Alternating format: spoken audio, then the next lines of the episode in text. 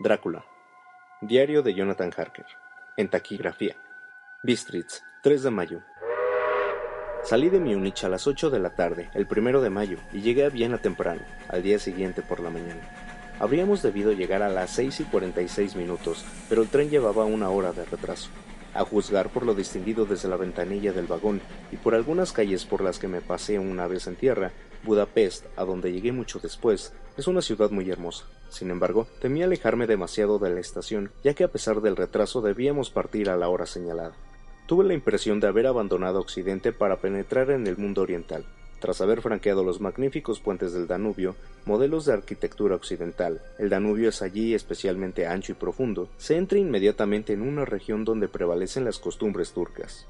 Tras haber salido de Budapest sin demora, llegamos por la tarde a Klausenburgo, donde me dispuse a pasar la noche en el Hotel Royal. Para cenar, me sirvieron pollo con pimentón, un plato delicioso que da una enorme sed. Pedí la receta para mi querida Mina.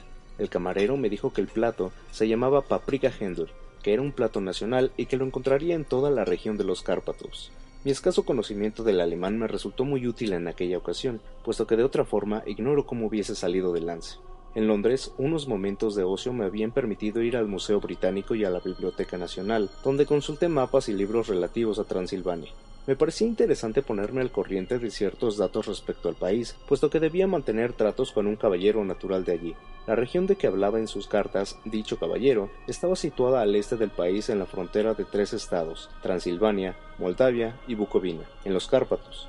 Se trata de una de las partes de Europa menos conocidas y más salvajes, pero ningún libro, ningún mapa pudo indicarme el lugar exacto donde se alzaba el castillo del conde Drácula, puesto que no existe ningún mapa detallado de la región. No obstante, mis investigaciones me hicieron saber que Bistritz, desde donde el conde Drácula me había escrito que debía coger una diligencia, era un pueblecito asaz conocido. En este diario iré anotando mis impresiones, lo cual me refrescará la memoria cuando le cuente a Mina mis viajes.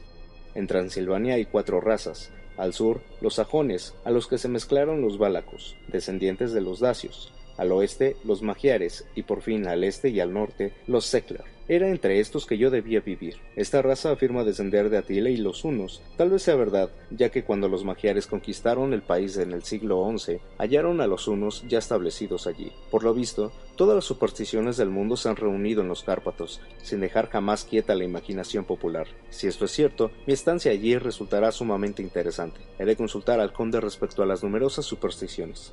Dormí mal, no por falta de comodidad en la cama, sino por culpa de unos extraños sueños.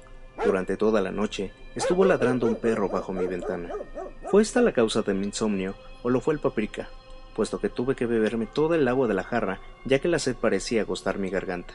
Por fin, me dormí profundamente hacia el amanecer, pues me desperté cuando llamaron a la puerta, y me pareció que llevaban ya cierto tiempo llamando. Me desayuné otra vez con paprika, junto con una especie de sopa de harina de maíz llamada mamaliga y berenjenas rellenas, plato excelente que se denomina impletata. También he anotado la receta para mí. Me desayuné apresuradamente, ya que el tren partía unos minutos antes de las ocho, o con más exactitud, habría debido partir antes de las ocho, pero a las siete y media tuve que aguardar más de una hora en el compartimiento del vagón antes de que el convoy se pusiera en marcha. Por lo visto, cuanto más penetra uno hacia el oriente, menos puntualidad tienen los ferrocarriles. ¿Qué ocurrirá pues en China? Rodamos toda la jornada a través de un paisaje muy bello, con aspectos variados. Tan pronto divisaba aldehuelas como castillos agazapados en la cima de escarpadas colinas, tal como se ven en los grabados antiguos. A veces seguíamos riachuelos o ríos que a juzgar por los guijarros de sus orillas se ven sujetos a grandes crecidas. En todas las estaciones donde nos deteníamos, los andenes estaban repletos de gente que mostraba toda clase de atavíos. Unos parecían simplemente aldeanos como los de Francia o Alemania, con chaquetillas cortas encima de unos pantalones burdos y sombreros redondos, otros grupos eran más pintorescos. Las mujeres eran bonitas cuando se les miraba desde lejos, pues la mayoría eran tan gordas que carecían detalle. Todas lucían unas mangas blancas muy voluminosas y amplios cinturones adornados con tejidos de otros colores que flotaban a su alrededor por encima de la falda. Los eslovacos eran los más extraños, con sus enormes sombreros de vaquero, sus pantalones ahuecados de un color blancuzco, sus camisas de lino blanco y sus gruesos cinturones de cuero claveteados de cobre. Calzaban botas altas que recogían los bajos de sus pantalones y sus cabellos negros y espesos, así como sus negros bigotes, añadían pintorequismo a su aspecto, pintorequismo muy poco agradable en verdad. De haber viajado yo en diligencia, los habría tomado por bandoleros, a pesar de haberme asegurado que eran incapaces de causar el menor daño, ya que por lo contrario son muy pusilánimes. Era ya de noche cuando llegamos a Bistritz, que como ya noté es una población bastante interesante, situada casi en la frontera. En efecto, después de Bistritz, solo hay que franquear el collado de Borgo para estar en la Bucovina. Ha conocido periodos tormentosos, cuyas señales ostenta aún. Hace 50 años diversos y grandes incendios la destruyeron casi por completo. A principios del siglo XVII sostuvo un asedio de tres semanas y perdió 13.000 de sus habitantes, sin hablar de los que perecieron víctimas del hambre y las epidemias. El conde Drácula me había hablado en sus cartas del hotel La Corona de Oro, y me encantó ver que se trataba de un edificio muy antiguo, puesto que ansiaba, como es natural, conocer las costumbres del país. Quedó de manifiesto que ya me aguardaban, pues al llegar a la puerta me di de manos a boca con una mujer de cierta edad, de rostro placentero, ataviada como una de las aldeanas de la comarca, con un corpiño blanco y un delantal largo de color que envolvía y modelaba su cuerpo. ¿Es usted el caballero inglés? preguntó con una leve reverencia. Sí, respondí, Jonathan Harker. Sonrió y le murmuró algo a un hombre en mangas de camisa que se hallaba detrás de ella. El hombre desapareció para volver casi al instante. Me entregó una carta. He aquí lo que decía. Mi querido amigo, sea bienvenido a los Cárpatos. Le aguardo impaciente.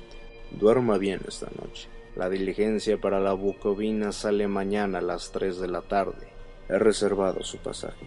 Mi carruaje le esperará en el collado de Borgo para conducirle al castillo. Espero que su viaje desde Londres le haya resultado grato y que disfrute de una feliz estancia en mi país. Amistosamente, Drácula.